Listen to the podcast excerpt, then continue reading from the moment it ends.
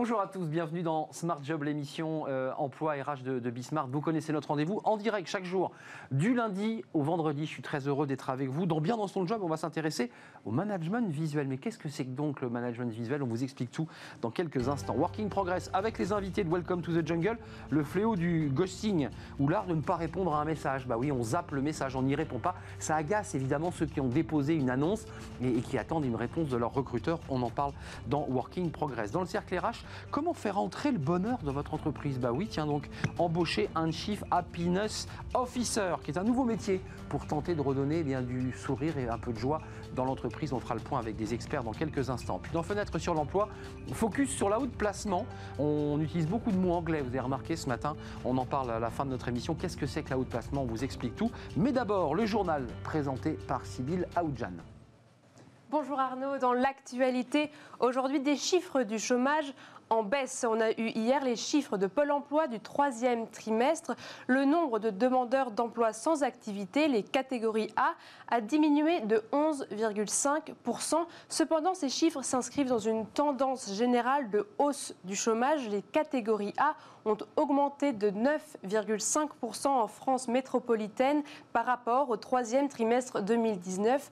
Toutes catégories confondues, il y a plus de 5 700 000 chômeurs. Des suppressions de postes chez Sodexo, la restauration collective est particulièrement touchée par la crise. Sodexo France annonce un projet de plan de sauvegarde de l'emploi. Cela implique la suppression nette de plus de 2000 postes, soit près de 7 de ses effectifs. Ces suppressions touchent les postes dans la branche service des entreprises. Le groupe précise que 600 postes sont disponibles en France au sein de ses autres activités. Enfin, Orpi recrute partout en France. Le secteur de l'immobilier recrute et reste dynamique. Le réseau Orpi propose actuellement 250 postes dans tous les métiers de l'immobilier et ce dans toute la France, que ce soit des profils avec ou sans expérience ou en reconversion professionnelle, précise l'acteur. Vous pourrez trouver toute la campagne de recrutement sur les réseaux sociaux d'Orpi. Voilà pour l'actualité je vous laisse avec Arnaud et ses invités.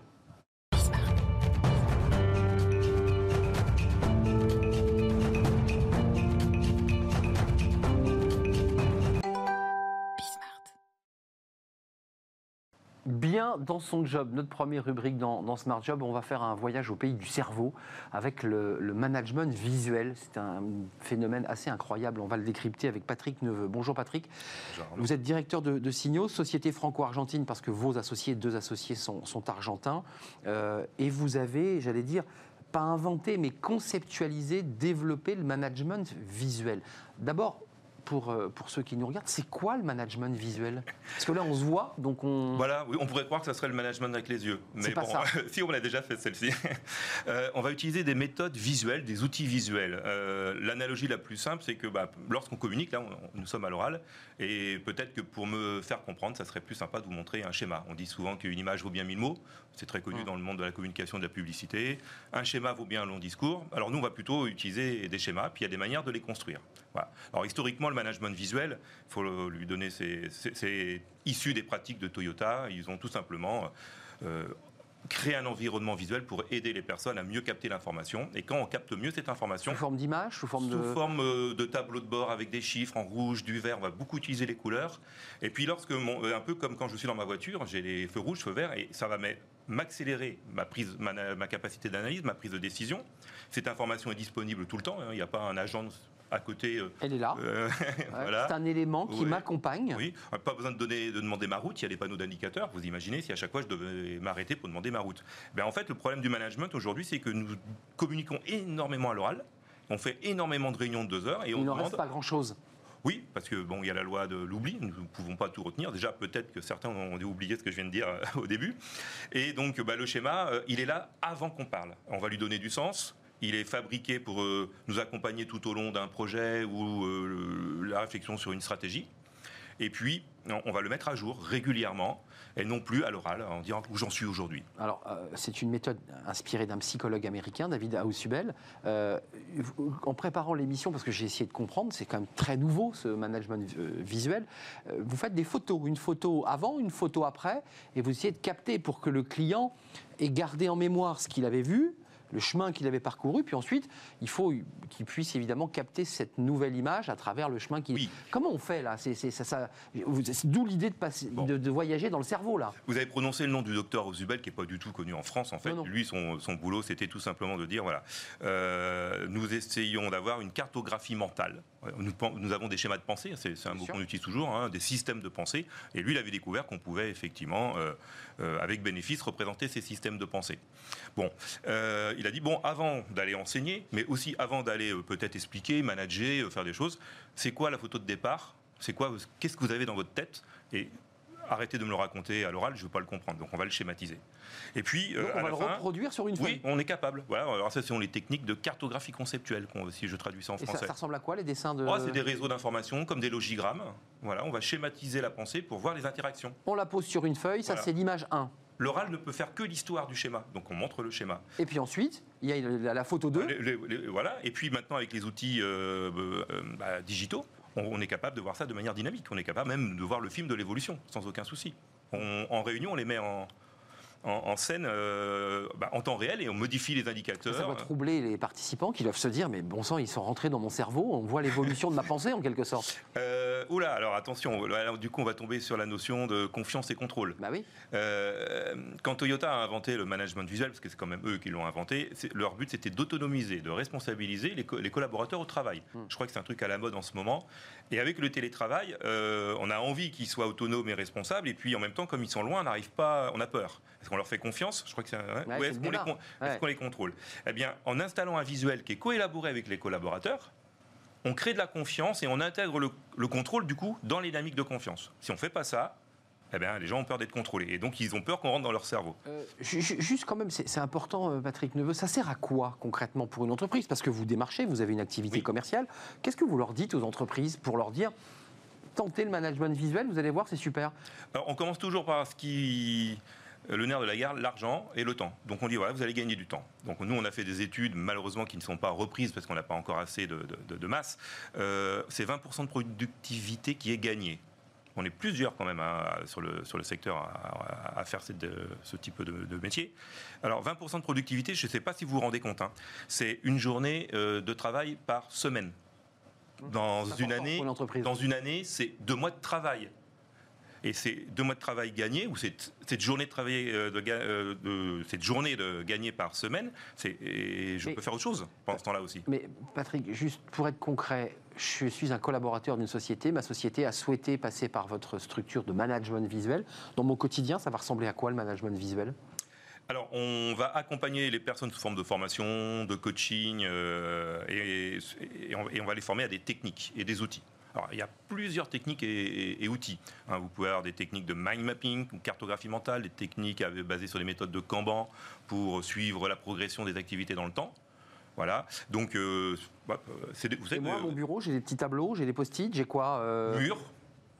Le plus simple, un tableau d'affichage, un grand mur. Pour ceux qui ont de l'argent et de l'espace, on crée des grandes salles avec. Euh, euh, là, on voit une image d'ailleurs. Hein, ça, c'est, oui, voilà. alors donc bah là, vous voyez des personnes qui ont installé euh, différents dispositifs et puis dans un scénario de cinéma, oui. Parce et puis ils prennent leur, ils prennent leur post-it. Ils ont des post-it pour suivre des projets, des post-it pour suivre l'actualité, pour faire la météo de l'équipe, pour voir la stratégie. Et donc ils viennent se référer à ces post-it. Ils disent tiens, on en est là, on fait soit ça. En réunion, soit en temps réel. Et comme vous pouvez parfois, euh, parfois pas venir dans la salle, ben nous, on propose aux gens de digitaliser euh, leurs dispositifs. Et vous le faites en virtuel Voilà. Et quand on dit digitaliser et le faire en virtuel, c'est carrément dans des, euh, des, salles virtuelles, accessibles en temps réel sur les écrans. Donc on peut cliquer, tiens, je vais aller dans la salle virtuelle pour voir où on en est. Tous les matins, je travaille dans mon bureau virtuel et dans ma salle virtuelle. Le but n'est pas simplement d'aller partager de l'information qui est stockée dans le cloud. On la met en scène comme on vient de la, de voir ici. Là, on en voit une autre ici. Alors, euh, on, l'a vu, peut-être qu'on peut la commenter eh ben, celle-ci. Alors là, là, ça rigole pas. Là, euh, là ça, c'est quelque chose qui peut être affiché dans un bureau, par exemple. Alors celui-là, il est digitalisé. C'est la, la, reproduction de ce qu'on fait dans une salle pour télétravailler aujourd'hui. D'accord, ça c'est dans le cadre évidemment de ce qui va se passer, parce qu'on est évidemment dans le cadre d'un confinement annoncé, et donc de plus de télétravail, ça sera les outils dont se serviront les collaborateurs pour avancer dans, leur processus. Ça, se destine à qui? À des, à des commerciaux, à des directeurs commerciaux, à, des managers, à tout le monde? Toute personne qui a tout simplement envie euh, bah, de mieux communiquer, mieux collaborer avec ses collègues. Moi, tout simplement. Euh, et puis, euh, en fait, il n'y a pas de métier cible. Le gestionnaire de projet, c'est le grand classique, mais il gestionnaire de projet en marketing, en commercial, en administratif, en RH. Donc en fait, à partir du moment où vous pilotez une aventure collective, euh, y compris même la stratégie de la, société. C'est la roadmap annuelle, on, va la mettre dans ce type de, schéma. Hum. Euh, d'un mot, le développement, là, j'imagine qu'il est incroyable parce que c'est un peu une niche, le management virtuel. On a fait beaucoup d'émissions sur le coaching, des, méthodes assez traditionnelles. là, c'est très nouveau, c'est très détonnant ce que vous proposez. Ah oui, oui, on a multiplié par deux ou par trois le nombre de personnes qui viennent voir nos webinars, qui s'informent, qui demandent. Qui veulent déjà comprendre. Ils veulent comprendre, mais pour l'instant, euh, effectivement, ils veulent comprendre. Et puis, ils vous voient qu'ils ont des problèmes, des leviers. Et les leviers, ils sont aujourd'hui informatiques. Ils ne sont pas équipés. Il faut faire des investissements dans des salles, alors que les logiciels que l'on a, c'est des logiciels plutôt de restitution de la pensée. Ils ne sont pas là pour réfléchir et, ou co-créer sa pensée ensemble. Donc, euh, bah, du coup, euh, on, a des obstacles informatiques et puis d'investissement dans des logiciels qui sont encore peu connus. Hmm. Donc, euh, qu'est-ce que, comment, comment on fait quoi?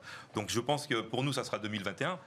là, c'est la phase de préparation mentale. Hmm. C'est ça, là on est dans la préparation mentale, on n'est pas encore dans le management mental. Ouais, voilà, on vient voir, on se dit tiens c'est vraiment intéressant cette méthodologie, je veux aller voir comment ça marche, vous avez vos webinars, j'imagine qu'on peut aller visiter sur Signos le, les, les, la, la, manière dont vous travaillez. Et puis ensuite, eh ben, il, se plonge comme ça dans cette espèce de bain bouillant euh, du management virtuel. Et puis on vient de, préparer, euh, de dire préparation mentale, on, on, a beau avoir les techniques. On, les a, on, forme les gens aux techniques, mais si à un moment donné, il n'y a pas aussi cette fameuse préparation mentale à l'utiliser, euh, vous pouvez créer les plus beaux schémas que vous voulez. Il faut, effectivement... il faut les animer et, il faut les animer d'une certaine manière, dans un certain état d'esprit. Merci Patrick Neveu d'être venu nous rendre visite. Euh, Signos, société franco-argentine, c'est important de le préciser. Vous travaillez sur la zone francophone, mais aussi euh, sur les pays d'Amérique du Sud. Euh, c'est le management virtuel. Si vous, ça vous intéresse, bah, allez sur le site de, de Signos. Merci d'être venu sur notre plateau. Tout de suite, la suite de nos programmes avec Working Progress et les invités de Welcome to the Jungle. vous allez voir, on parle du ghosting. Vous savez, c'est quand on ne répond pas à un mail. Vous envoyez un CV, puis vous n'avez pas de réponse et ça agace évidemment. On en parle, c'est tout de suite. Retrouvez Work in Progress au cœur de Smart Job en partenariat avec Welcome to the Jungle.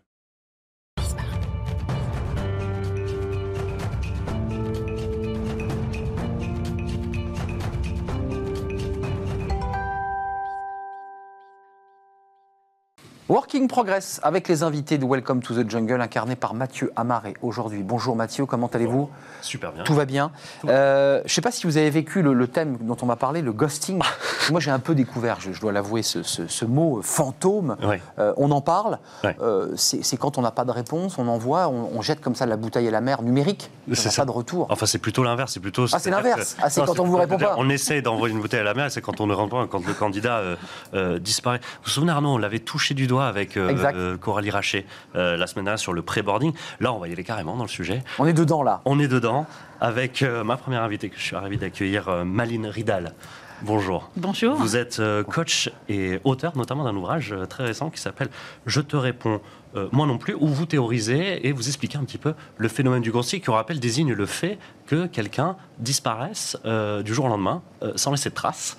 Euh, c'est quelqu'un, euh, pour poser les bases euh, de l'origine du terme, qui, c'est un terme qui vient des réseaux sociaux, notamment des applications de rencontres, mm. mais qui s'est diffusé euh, dans, euh, dans, le, dans le milieu de l'entreprise. Ça veut dire que je te mets un vent, quoi, pour le dire, euh, voilà, pour le dire en français C'est un peu ça? Oui, enfin, le phénomène du ghosting, c'est plutôt un phénomène effectivement qui naît sur les applications. Mais le ghosting veut dire qu'il y a eu un point de contact et un dialogue déjà. Donc, c'est pas la non-réponse classique où on n'a pas de réponse du tout. Il y a un petit quelque chose.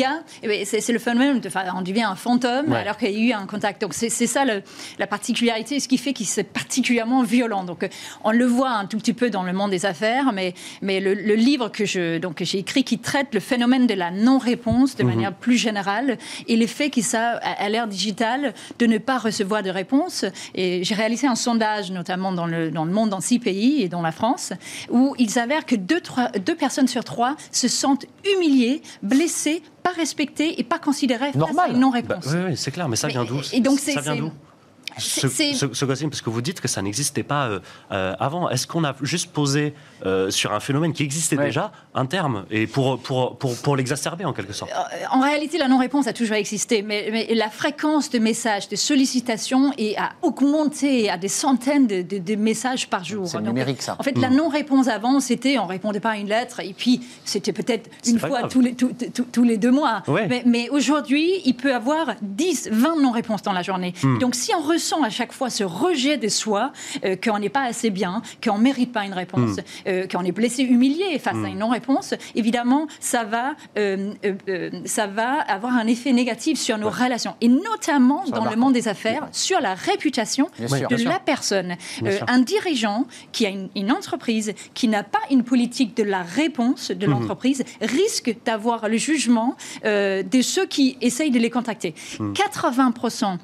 C'est également dans le sondage que j'ai réalisé à travers du monde dans six pays, 80% disent euh, juger les gens qui ne répondent pas comme étant égoïste, prétentieux, mal organisé et mal élevé. Hmm. Donc euh, c'est très mauvais pour la marque employeur, ça. Extrêmement mauvais. Bah c'est très mauvais pour la marque employeur et, pour un dirigeant en... pour sa personne d'ailleurs. Euh, pour, sa vous personne. vous avez extrêmement bien cadré le phénomène et juste pour citer un chiffre aussi qui situe quand même euh, la pratique et qui fait pas de ce mot un énième mot valise, la pratique aura augmenté de 10 à 20 au cours de l'année 2018. C'est-à-dire le fait que les candidats disparaissent a augmenté de quasiment 50 en une année.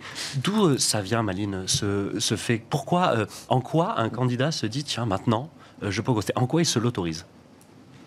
Bah, je pense que c'est le fameux phénomène de la société. On traite les gens comme on a été traité, sûrement. Euh, je pense que ce n'est pas tous les candidats. C'est surtout les candidats qui sont très sollicités, ah en fait, qui ont le choix. Donc, ils ont pris autre chose. Ils ne prennent pas la peine de répondre parce qu'ils ont vu ce comportement.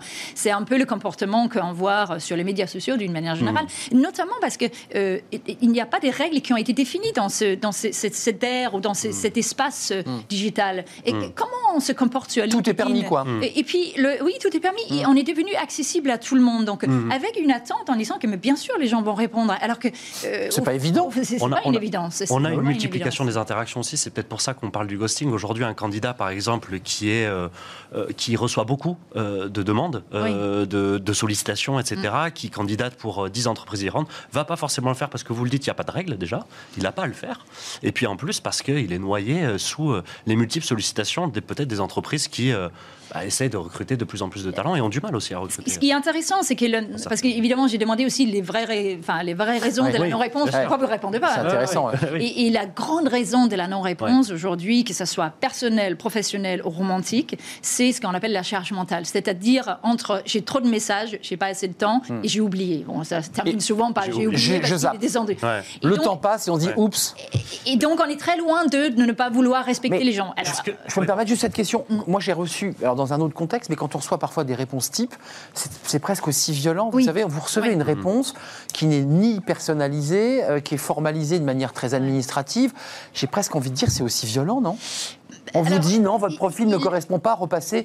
On se dit bon, bah d'accord, ok. En tout cas, ça crée rien de particulièrement positif, ça crée pas un lien. En revanche, euh, il y a quand même une question que je posais qui était importante pour moi, c'est quand vous envoyez un message, est-ce que vous préférez recevoir une réponse négative, voire désagréable, mmh. ou pas de réponse 80% des gens préfèrent une réponse négative, voire mmh. désagréable. Ça les aide. Donc ça nous cadre quand même un peu le sujet. Ils ont besoin... Il vaut mieux ça, le côté un peu nul. J'existe. Ils ont besoin de considération. Mais que... Au moins j'existe. Non, et puis surtout, on vous libère. Vous passez à autre chose. non, mais c'est ce... On fait son deuil.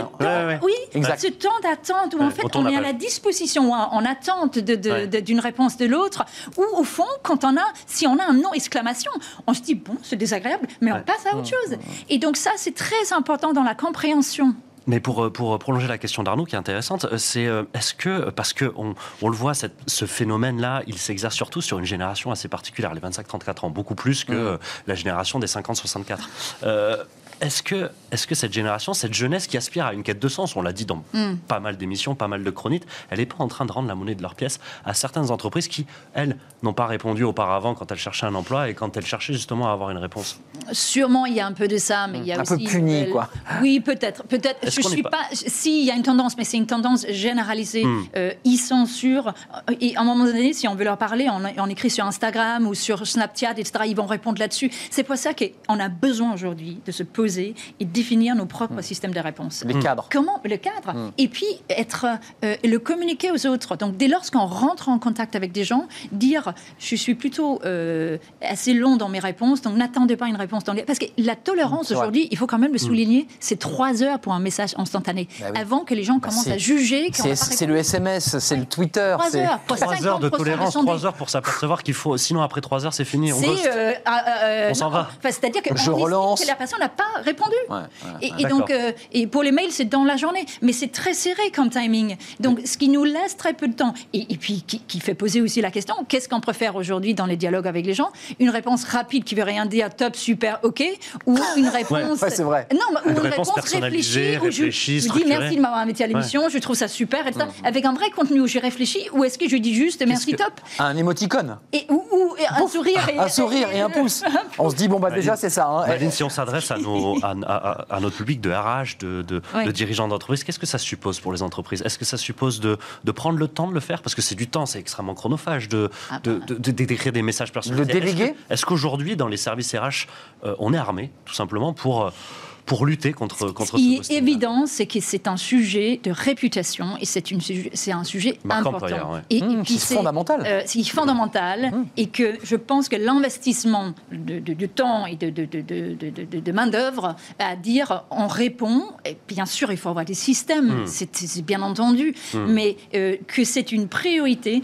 moi, notamment, dans les grands dirigeants en France que j'ai interviewés pour ce livre, euh, il y avait. Et, des gens qu'on citait en permanence comme étant des, répondeurs, notamment, et je peux le citer, Maurice Levy, euh, et, a une réputation qui a, où il a une capitale sympathie. Hum. Et je ne sais pas s'il est plus sympathique que tous les PDG de, de, de, de Publicis, hein. bien sûr. De Publicis, oui, l'ex-PDG de hum. Publicis.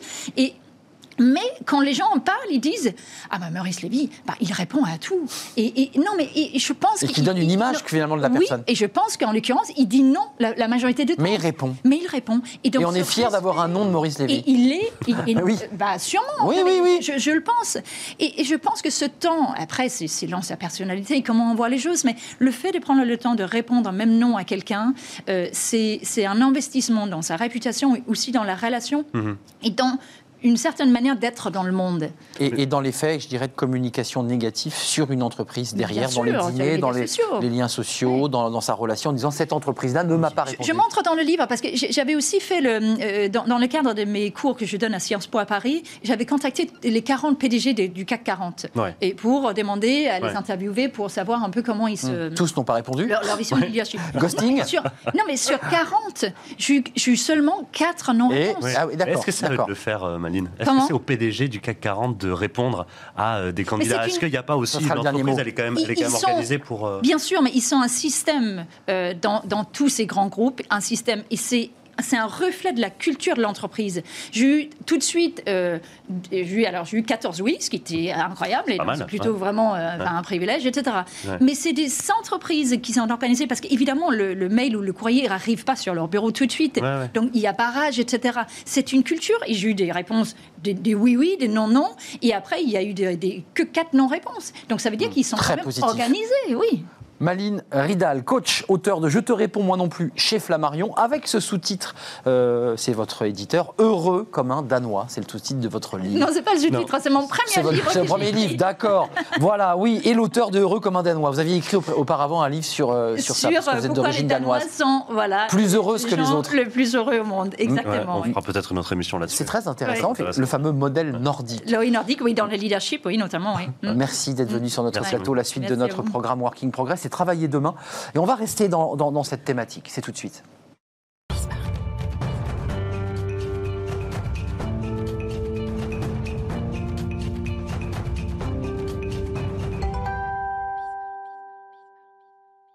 Aujourd'hui, c'est intéressant. Euh, on va beaucoup parler de cette question de l'engagement des candidats, puisque dans Fenêtre sur l'emploi, à la fin de l'émission, on sera aussi sur comment accueillir un cadre, donc l'onboarding. Ah oui, donc on reste sur cette thématique, et là on parlait donc du mmh. ghosting, mais là on parle de l'engagement, c'est, je dirais, c'est le cône inversé. Et de, et de l'expérience euh, candidat, très intéressant. Donc on a théorisé euh, euh, le ghosting en disant, voilà, c'était un phénomène grandissant qui peut porter préjudice aux entreprises. On va s'adresser maintenant à des solutions avec Ara Mostafazadeh. Bonjour. Bonjour.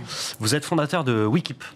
Donc, ou, cofondateur, de, cofondateur pardon, de, de Wikip, une plateforme intelligente pour engager les candidats. Avec Maline Ridal, on a vu que le ghosting était un phénomène grandissant. Et pour citer un autre chiffre, et d'ailleurs qui est publié sur votre site, vous dites que 20 et 30% des candidats qualifiés passent à autre chose à partir du moment où ils postulent jusqu'au moment où ils reçoivent le poste.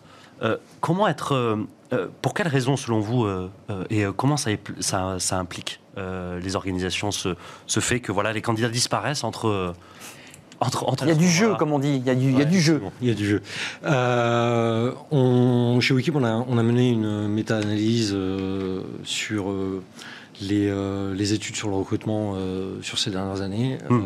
et on, arrive d'ailleurs plutôt euh, au chiffre de 30%, et la tendance euh, est à la hausse. Progresse, oui. Ouais, Ça progresse. Et euh, on est même à deux tiers de candidats qui jugent les processus, les processus de candidature soit trop longs, soit trop complexes, soit Donc ils abandonnent. ennuyeux. Donc ils abandonnent. carrément ennuyeux. Voilà. D'accord. C'est des termes qui sont, qui sont utilisés. en réalité, si on devait faire une comparaison, c'est comme si vous étiez une plateforme de e-commerce et euh, qu'entre le moment de la commande et le moment de la confirmation que vous allez renvoyer le produit, il s'est écoulé. Euh, il s'est euh, passé tellement de choses. Et on a rempli tellement de feuilles. Vous avez perdu un tiers des candidats. Vous avez perdu un autre tiers qui ne reviendra pas acheter chez vous parce qu'il n'a pas aimé l'expérience. Donc il faut les traiter comme des clients en fait.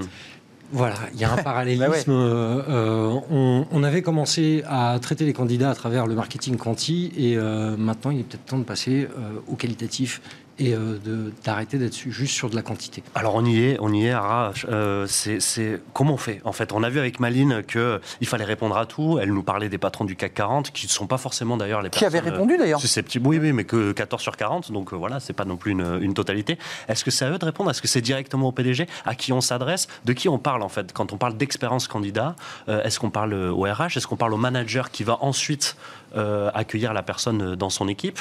Est-ce qu'on parle de collègues De qui on parle?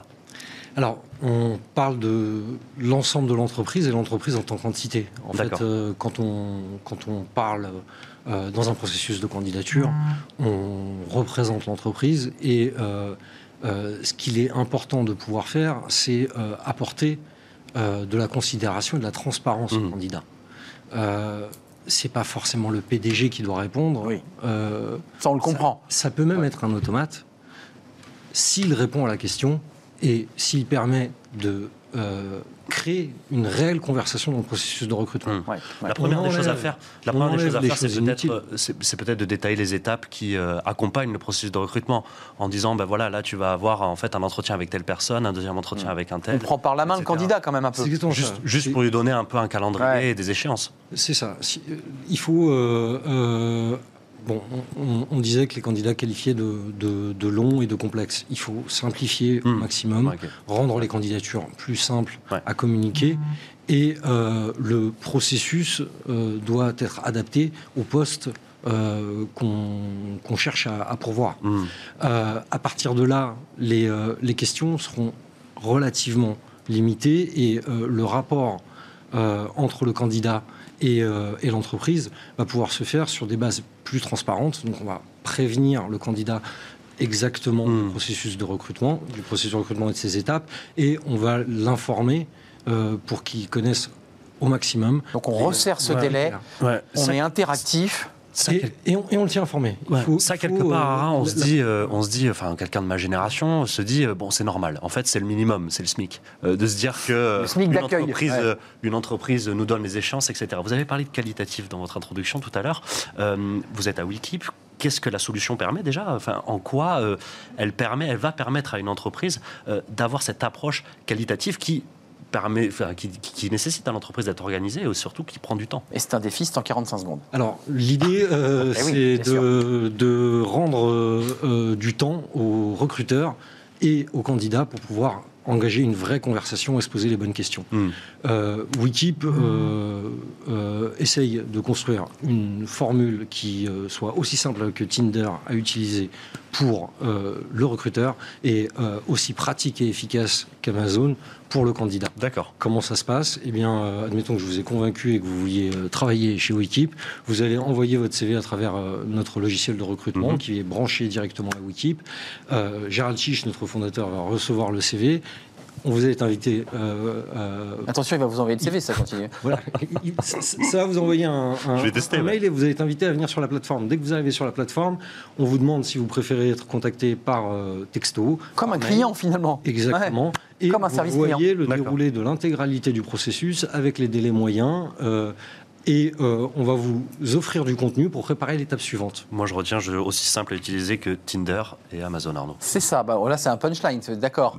Oui. Euh, Wikip, le fondateur, l'un des fondateurs, Arash Mostafa Zadeh, merci d'être venu sur notre plateau nous expliquer bien que la relation doit se faire aussi comme avec un client, c'est-à-dire qu'on doit aller vite, on doit le prendre par la main, on doit eh bien, lui faciliter la tâche pour intégrer une entreprise. Ça, c'est grâce à vous. Merci, merci. à vous, Mathieu. Merci, Arash, d'être venu sur le plateau.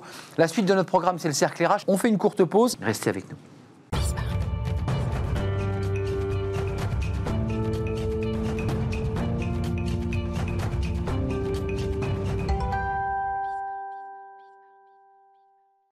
Le cercle RH, notre débat, comme chaque jour, on s'intéresse euh, eh bien au bonheur. Bah oui, le bonheur. Euh, on dit le travail, c'est la santé. Est-ce que le travailler, ça, rend heureux?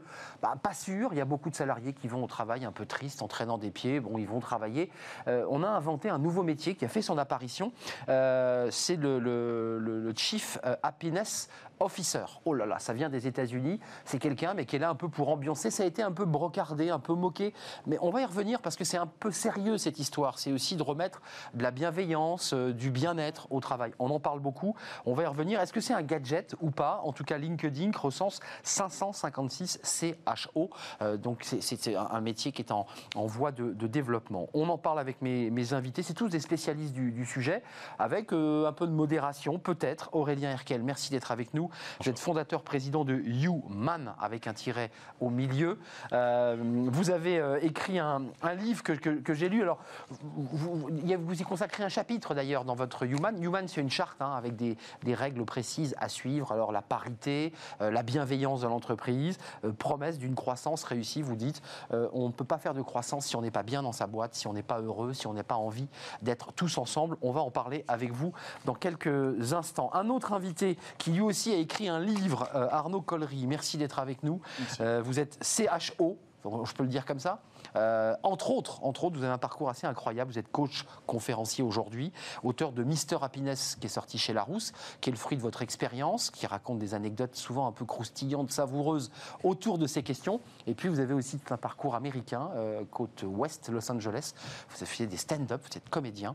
Et dans votre franglais, euh, votre anglais avec un accent français, ben, vous aviez en face à vous des Américains. et puis vous êtes en train de monter une plateforme, on en parlera peut-être avec vous, on y reviendra pour euh, valoriser finalement des parcours, des histoires. Euh, on en parle avec vous parce que vous y croyez, vous, en tout cas, à ce, à ce poste de, Chief Happiness Officer. Et puis avec nous, non pas Spinoza, parce que non, il n'y a pas Spinoza avec nous en plateau, Alexandre Joss, merci d'être là. Vous êtes déjà, venu dans l'émission Smart Job. Exactement. fondateur de la fabrique Spinoza, le mouvement du bonheur citoyen. c'est intéressant parce que l'idée, c'est bah, de retrouver du bonheur dans l'entreprise euh, pour faire, nous faire grandir et puis aussi faire grandir l'entreprise. Euh, c'est scientifique, c'est un peu philosophique. On en parlera avec vous dans, quelques instants. D'abord, évidemment, euh, nous, on est en France. pour ceux qui n'ont pas été confrontés à cette question, c'est quoi un, un, Chief Happiness Officer? Quelle définition vous lui donnez? Tiens, commençons par vous, Julien. Aurélien. Aurélien. bah, ça commence très mal, vous voyez. là, on est déjà plus dans le bonheur. Bah, écoutez, je ne vais pas refroidir le débat tout de suite, mais je n'y crois pas. Pour moi, le Chief Happiness Officer est un leurre, mais attention, je ne mets pas en cause euh, le parcours de monsieur. J'ai passé beaucoup de temps aux États-Unis aussi. Euh, le Chief Happiness Officer, pour moi, est un leurre pour les, raisons suivantes. C'est que, euh, déjà philosophique, le bonheur, pour moi, est un sentiment intérieur, dilué dans le temps, qui ne dépend pas de facteurs extérieurs. C'est une bulle de savon, quoi. Elle, disparaît aussi vite qu'elle est venue. Le bonheur, c'est ça. Non, le bonheur, pour moi, est dilué dans le temps. On choisit d'être heureux, on choisit d'être malheureux, philosophiquement. Ça, c'est déjà ma philosophie. Or, en entreprise, nous ne sommes pas tous égaux face au bonheur. De plus, je parle dans le livre justement que la fonction première d'une entreprise privée n'est pas de rendre les salariés heureux, c'est de créer de la richesse. Oui. D'accord? Sa première fonction, c'est celle-là. Voilà. Maintenant, je pense qu'elle créera beaucoup plus de richesses en étant humain, parce que les facteurs de compétitivité ultimes pour les entreprises dans le futur seront la création de richesses, d'accord Grande entreprise, PME, mais également la baisse du taux d'absentéisme et la baisse du taux de rotation. C'est ce que vous dites dans votre livre. C'est un fléau qui coûte évidemment une fortune aux entreprises. Euh, On se met en arrêt maladie, j'en ai marre, je me mets en arrêt maladie, stop. Voilà, le coût de l'absentéisme, selon l'Institut Sapiens en 2018, a coûté en coût direct, indirect, en France, 108 milliards d'euros. Et je ne pense pas que c'est en incorporant des responsables du bonheur au travail, et je vais terminer là-dessus si vous me laissez 30 secondes. 15, secondes. Pour moi, le bonheur au travail. On rigole pas ici. Hein. Je vois ça, Julien. Euh, c'est le cadeau que vous attendez à Noël et vos parents vous disent voilà, il faut que tu aies 15 de moyenne, vous partez de 3. Et à la fin d'année, bah, vous avez 17 de moyenne et vous ouvrez le, vous ouvrez le cadeau et c'est vide. En fait, c'est ça le Chief Happiness Officer. Voilà, en tout cas pour moi. Bon, ça commence très fort. Euh, Arnaud Collery, dans votre parcours personnel et dans ce que vous faites aujourd'hui, euh, j'ai lu quand même, parce qu'il y a quand même quelques, quelques garde-fous à, cette fonction, qu'une partie de ces, ces Chief Happiness Officers, ils n'avaient pas de fonction euh, de décision au sein des, des boards.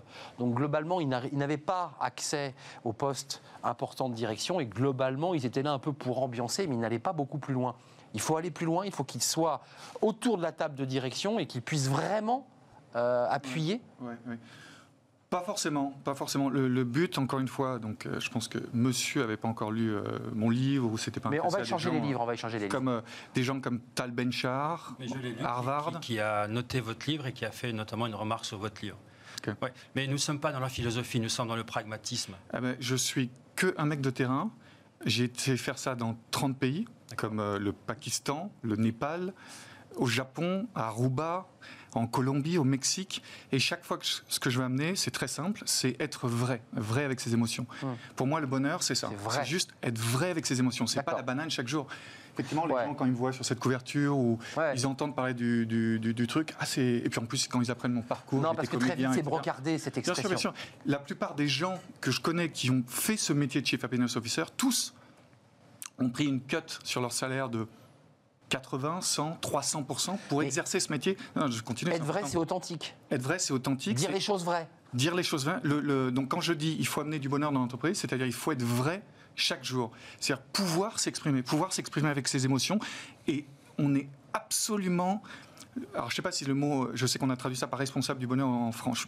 le mot responsabilité, c'est lourd. C'est. Ouais, puis le bonheur, ça colle pas avec responsabilité. Je trouve quelque chose. Alors, Effectivement, le, mot responsable, mais le mot chief happiness officer, si, si. Le mot chief happiness officer, c'est celui qui ramène un du fun, de la légèreté, parce qu'en France, on est, et je suis sûr qu'Alexandre connaît bien, on est vachement trop sérieux. mais Arnaud, c'est là où on touche le truc, c'est quoi? C'est le déconneur, il fait des blagues. Euh, je, termine. Il met des coups Saint-Péteur. Euh. Oui, oui. Donc il faut un peu plus de légèreté.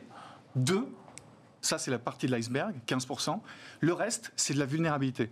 D'accord. C'est que ça. Attendez, non, mais je. Allez-y, allez-y. Là, en ce moment. Il y a de la passion sur ce débat, hein, vous le voyez là. Là, en ce moment, je suis euh, coach à mi-temps à la Cité du Vin, par exemple, à Bordeaux. Mmh.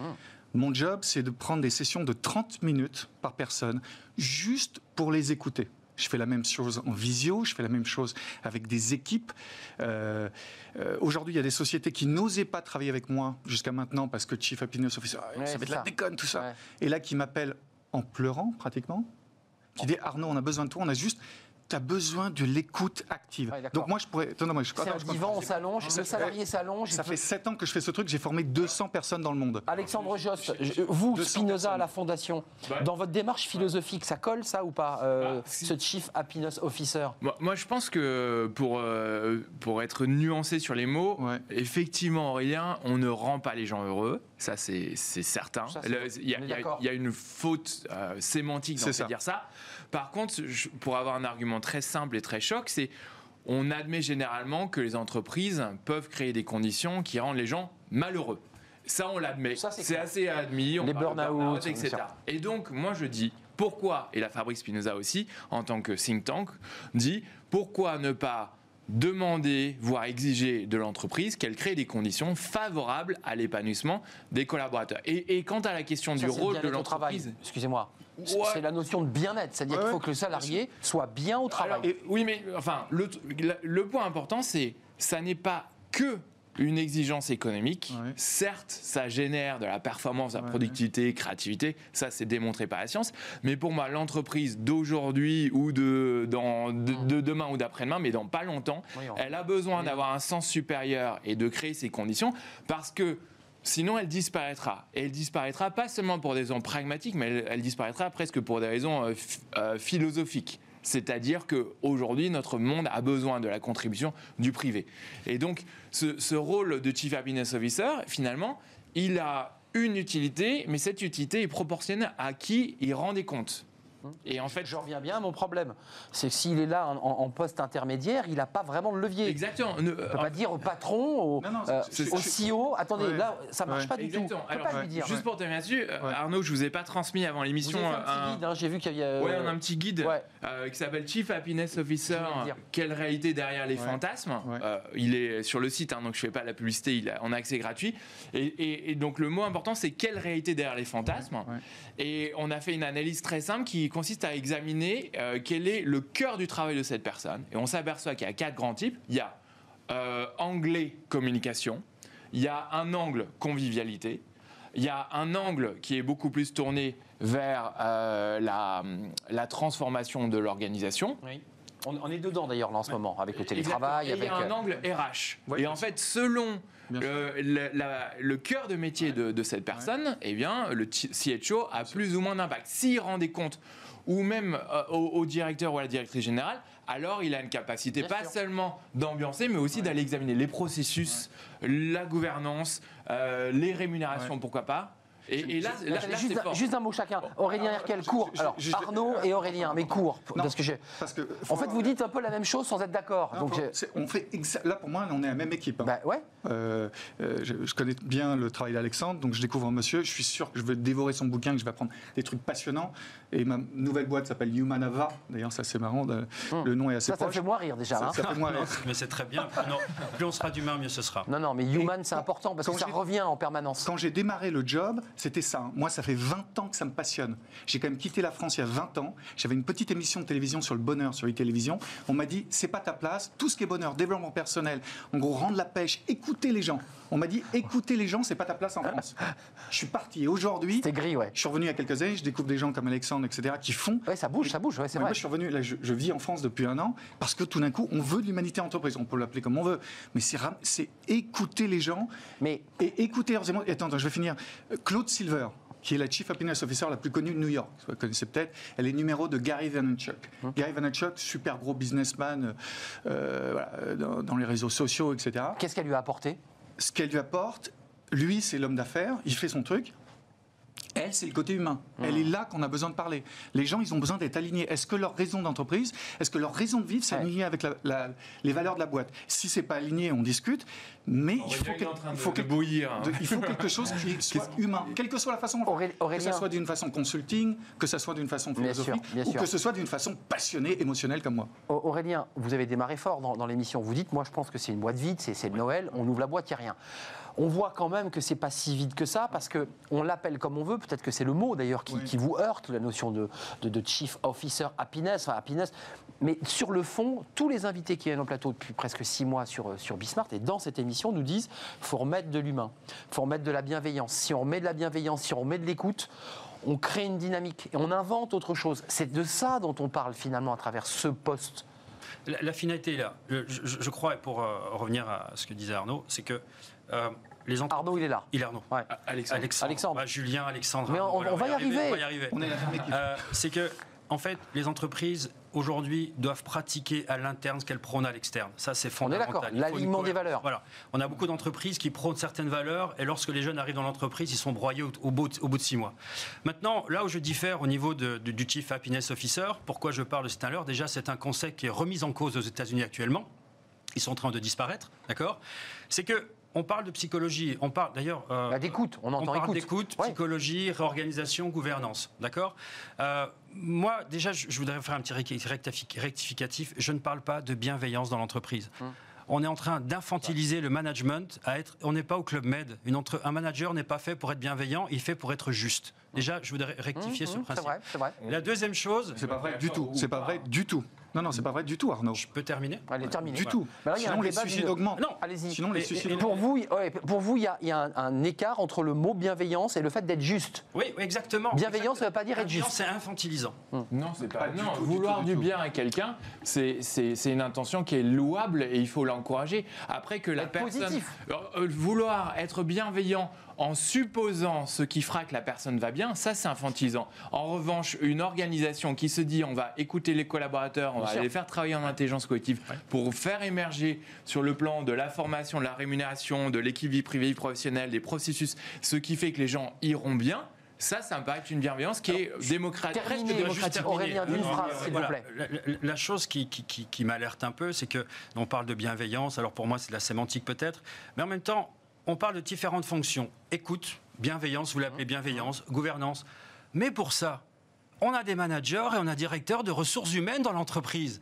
Donc en fait, on crée un poste qui défausse totalement leurs fonctions. Ils sont là pour ça. C'est le job du DRH. Exactement. Mais pourquoi ça s'est fait comme ça? Il y a une raison. La raison, c'est que les responsables des ressources humaines sont parfois tiraillés parce qu'ils sont aussi sur la paye, l'administrative, voire parfois sur un peu de juridique et sur le départ des, individus. Et, donc, donc, l'idée, c'est de créer un poste qui réaffirme l'importance d'eux. Après, je suis d'accord avec vous, Aurélien. Peut-être que l'enjeu, bah c'est de le refaire fusionner. Et in fine, la meilleure entreprise, c'est celle où finalement chacun devient un Chief Happiness Officer.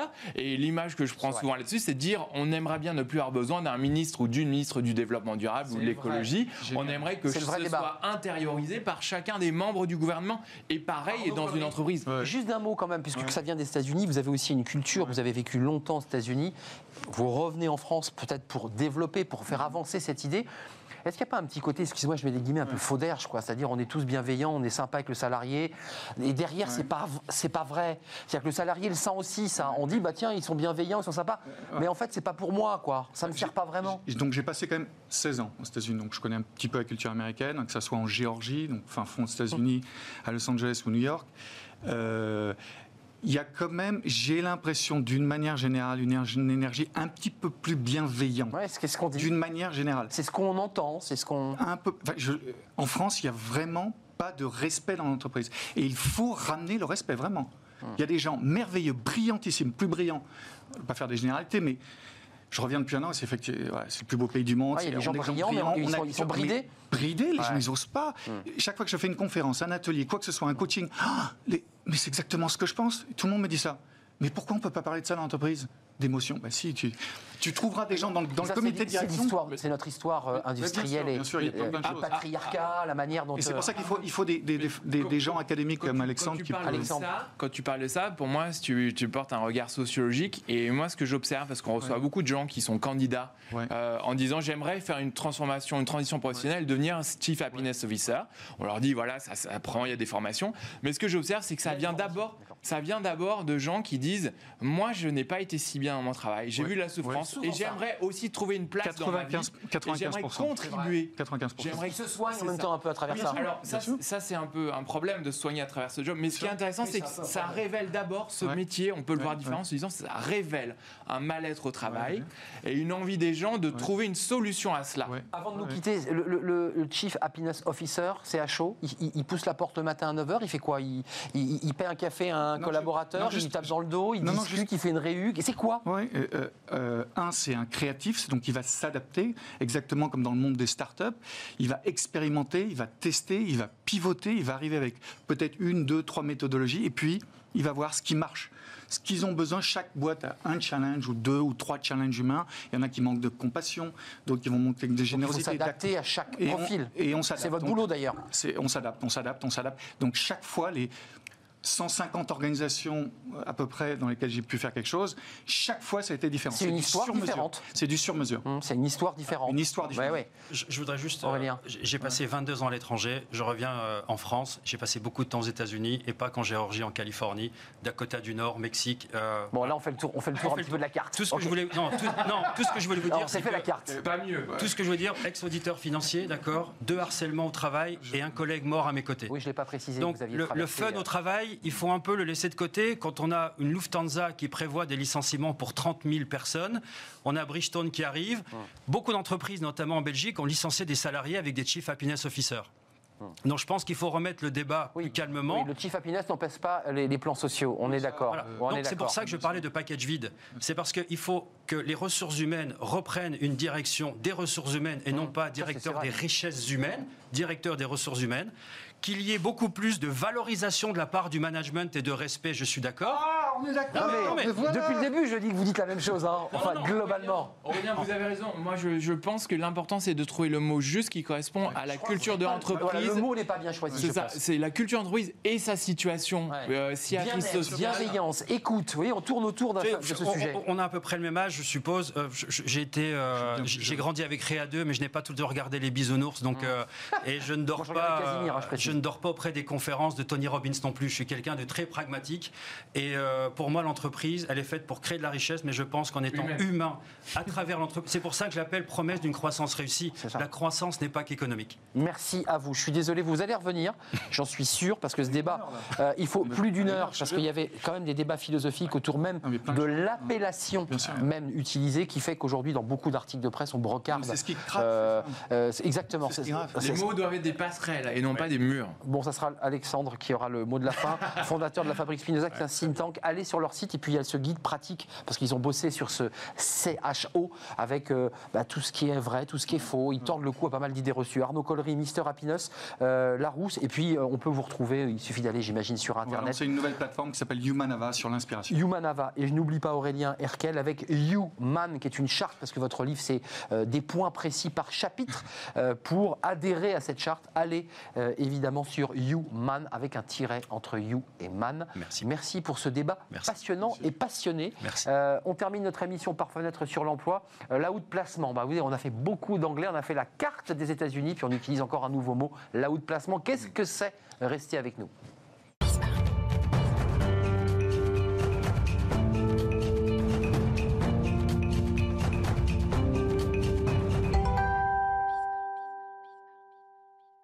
L'outplacement, c'est quoi euh, On en parle avec Julien Morrison. Vous êtes déjà venu sur notre plateau, vous commencez à être un habitué de notre, notre émission, c'est Fenêtres sur l'emploi, vous connaissez notre rubrique.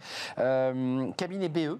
Euh, L'outplacement, d'abord, parce qu'on a utilisé beaucoup de mots dans ce débat avec le CHO pour essayer d'en faire une définition. On n'était d'ailleurs pas tous d'accord sur le sujet. C'est quoi le l'outplacement Human Officer. Human Officer. C'est une notion qui est très mouvante. Euh, l'outplacement, alors littéralement, hein, c'est euh, reclassement, mais à l'extérieur. Oui, reclassement, c'est pas beau. Externe, qui vient des États-Unis. On en a parlé, effectivement, je vous écoutais, qui vient bah, de Chicago, c'est rigolo, qui est vraiment une notion qui date des années 70, 80. 80, c'est ça. Tout à fait, qui est venue vraiment en France, notamment liée aux crises économiques dont on parlait aussi euh, tout à l'heure. Mais vous dites, vous, faut le dépoussiérer, cet outplacement classique, quoi. C'est-à-dire un reclassement d'une industrie qui dit à ses salariés, bon, il n'y a plus de boulot dans l'automobile, on va vous remettre dans le tertiaire. Ça, c'était années 90. Très années 80-90, voilà. effectivement. Euh, alors, il y a deux types, en gros, de, outplacement. Il y a l'outplacement collectif, dont on entend plus parler dans les plans sociaux, hein, dont on parlait. Qui est une obligation légale. Qui est une obligation hein, légale et singulièrement dans des entreprises avec plus de 10, plus de 50, etc., qui est mis en place avec des mesures, une antenne emploi, enfin très encadré par les textes.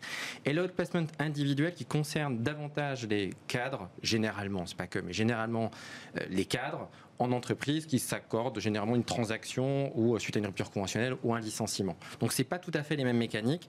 Il y en a un, on est sur du collectif et l'autre on est sur de l'individuel. Pour l'individuel, le cadre, c'est globalement quelqu'un qui dit voilà, moi j'aimerais refaire mon CV, j'aimerais peut-être me faire un bilan de compétences, j'aimerais aussi voir ce qui se passe ailleurs et savoir comment moi je me situe dans mon niveau pour pouvoir aller ailleurs. C'est un peu ça. Oui, alors dans l'histoire, moi à la base, je suis DRH, donc c'est pour ça que j'ai écouté effectivement. Ah, vous en avez pris plein les oreilles là. Il s'est dit. Vous faites plus votre boulot, dit Aurélien. Oui, moi à la base, je suis juriste et j'ai exercé directeur des ressources humaines, donc effectivement, j'ai une vision assez pragmatique. Ce que disait Alexandre, un peu de juridique dans le DRH. Complètement. Et donc souvent. Euh, pour le coup, j'ai vraiment ce, biais et j'ai sans, parler de ce que, dont vous parlez qui était extrêmement intéressant, je dis un peu pragmatique aussi des, des, choses et je ne suis pas dans les jolies histoires uniquement. Euh, et donc, comment ça se passe concrètement pour, nos, pour les clients qui euh, n'ont pas la chance d'avoir un agent, puisque notre rôle, nous, base, c'est d'agent pour les cadres Ils demandent aux entreprises de pouvoir les accompagner. Comme pour les artistes. Exactement. Euh, mais à l'extérieur de, euh, de l'entreprise, c'est généralement soit le choix d'une rupture conventionnelle, parce que c'est la fin d'une histoire, au sein d'une organisation soit aussi parce que, notamment actuellement, c'est une réorganisation, il y a des suppressions de postes, le cadre n'a plus sa place dans une organisation, il faut l'entendre. Euh, et, c'est un choc, si je peux me permettre. C'est un choc, c'est pas évident. Surtout quand vous êtes dans une entreprise depuis 5 ans, 10 ans, 15 ans, 20 ans, euh, que vous avez pu voir aussi vos compétences un peu euh, voilà, être mis en difficulté. Donc l'objectif du cabinet de placement, bah, c'est de faire le point avec vous sur vos compétences, vos valeurs, ce vers quoi il faut tendre, mais aussi de faire un point sur l'évolution du marché du travail, parce que ce marché du travail, il a évolué, et c'est pour ça que je dis qu'il faut un peu le dépoussiérer. L'outplacement, ça peut plus être uniquement le bilan, refond du CV, trois simulations d'entretien. Euh, un, un, réseau qui a aussi beaucoup ça suffit plus, ça. non, ça suffit plus du tout. Je dirais que c'est devenu même un problème, puisqu'on a parfois des écueils de personnes qu'on a, hein, qui soit prennent un agent, soit sont chez nous pour l'outplacement, qui vont vous dire je peux plus me brader. Oui, non, c'est pas une question de se brader, mais parfois, il faut accepter de faire des concessions. Et on n'a plus un parcours linéaire. C'est pour ça que j'ai dit les années 80-90, on avait encore des cadres qui étaient dans les parcours linéaires. C'est un choc psychologique. difficile. Je pèse tant. J'étais à 150. Je vaux tant. Je vaux tant. Je suis à 150, on propose 130. Bah non, parce qu'on m'a dit qu'il fallait pas accepter. Et vous vous dites, bah réfléchis bien, réfléchis bien, attention. Réfléchir parce mmh. que le marché, il évolue et que c'est pas parce qu'on est à 130 qu'on peut pas révoluer par la suite. C'est ça surtout que je dis. Mmh. C'est que les choses sont pas figées dans le temps. Il faut accepter parfois soit de faire des concessions, d'une part, ou parfois aussi de remettre à plat ses compétences historiques pour essayer d'en acquérir des nouvelles. Ça c'est dur, hein, si et ça, je peux me permettre. C'est une remise en question profonde de ce qu'on est. Exactement. Eh c'est difficile. Je suis dépassé. C'est dur de se dire qu'à un moment donné, on est dépassé. Oui, et puis on passe aussi par cette transition qui est. Euh, c'est un peu la faute de l'entreprise si j'ai pas été formé. Évidemment. C'est un peu la faute des rages si j'ai pas été formé. C'est violent. En réalité. Et c'est pas simple. On, a, on dit que euh, en 2030, il y a 85% des emplois qui, au moment où je parle, n'existent pas. C'est une réalité déjà qu'on observe quand on échange avec les chasseurs de tête, euh, qui nous, parfois nous présentent des postes, et quand on le reporte à nos clients, ils nous disent bah, en fait, je suis très éloigné. En fait, pas tant que ça. C'est la raison pour laquelle nous, dans le cabinet de placement, et c'est pour ça que je dis qu'on essaie de le dépoussiérer, ça, je pense qu'on y arrive assez. le moderniser, oui. On, va, qu'est-ce qu'on va faire? On va avoir créé un partenariat avec le village ByCA, que j'imagine vous connaissez, et notamment avec le programme qui s'appelle un programme ZIO, qui va former les personnes qui bénéficient d'un placement des nouvelles techniques du management. Parce que oui, on va manager différemment. Oui, les attentes ah. sont différentes. Oui, on va travailler sur le télétravail. Comment je manage demain des équipes qui sont à distance, dans des pays étrangers C'est tout nouveau. Hein. Donc ça, si on n'est pas formé durant cette période d'outplacement, qui pour on moi peut pas accéder au poste que l'on vise. Bien non. Évidemment. Et quand vous allez reprendre un poste à responsabilité, il faut quand même derrière vous ayez cette sensibilité sur les attentes, les nouvelles attentes des cadres qui attendent effectivement du une sens. forme de benchmarking des organisations en disant tout a bougé. Eh bien, oui. Moi, je suis resté ici. Il faut, faut, que je progresse. Juste d'un mot, ça vous, ça vous évoque quoi cette question euh, que, que, l'on Julien Morrison Je suis tout à fait d'accord avec vous. Les entreprises doivent proposer beaucoup de solutions pour que les, les, employés puissent notamment évoluer dans l'entreprise, mais ça ne peut marcher que si les, employés se prennent en main eux-mêmes aussi. Hum. Il y a une part de responsabilité de la part du salarié dans son évolution de carrière. L'entreprise ne peut pas tout faire pour lui ou pour elle. Euh, Arnaud, vous qui coachez, qui écoutez, c'est dur hein, de se dire qu'à un moment donné, je suis cadre, ah je suis temps, je, suis dépassé. depuis mars, avril, enfin, je le vois, j'ai commencé une masterclass sur la réinvention dès, euh, dès avril. Euh, puisque ma passion, euh, on va dire, en dehors de, remettre du main dans l'entreprise, c'est se réinventer. Donc, euh, et là, c'est oui, c'est catastrophique. Enfin, intuitivement, j'ai l'impression que quoi, 30% des, des, cadres vont devoir se réinventer en 2021 30% Oui, alors, et après, il y a deux cas. Il y a, se réinventer, donc se remettre en question. Se Effectivement, un dernier mot, Julien. Qui vont prendre un agent tout de suite en n'attendant pas, qui vont décider de se dire, oh, maintenant, je veux quelqu'un qui m'accompagne pour les 10 prochaines années. Et puis, vous avez des personnes qui vont effectivement attendre peut-être trop. L'objectif, en revanche, c'est de dire, j'ai des compétences, et notamment, on s'appuie sur une, une startup qui s'appelle Xlearn, où vous allez matcher finalement toutes vos compétences. On va vous dire, vous êtes à 30% de ce métier ou 40% de cet autre, ce qui vous permet de vous projeter un peu ailleurs. Et, bien, et placement, c'est ça. Mais j'en suis désolé, l'émission est terminée. Merci, merci Julien Morrison d'être venu. Vous étiez déjà venu nous parler de ces agents qui étaient une sorte de, nouveauté, puisque vous accompagnez comme pour un artiste mmh. euh, des, cadres. C'est mmh. très intéressant. C'était un plaisir d'être avec vous euh, aujourd'hui. Merci Aurélien Herkel. Merci, Arnaud Collery d'être venu euh, m'accompagner. Merci à vous qui nous regardez et qui nous suivez religieusement chaque jour. Euh, c'est en direct, je vous le rappelle. On se retrouve demain. Merci à Fanny Gressmer qui me tire l'oreille parce qu'on est en retard, ce qui est bien normal. Merci aux équipes techniques. Je serai là demain. Portez-vous bien et soyez heureux.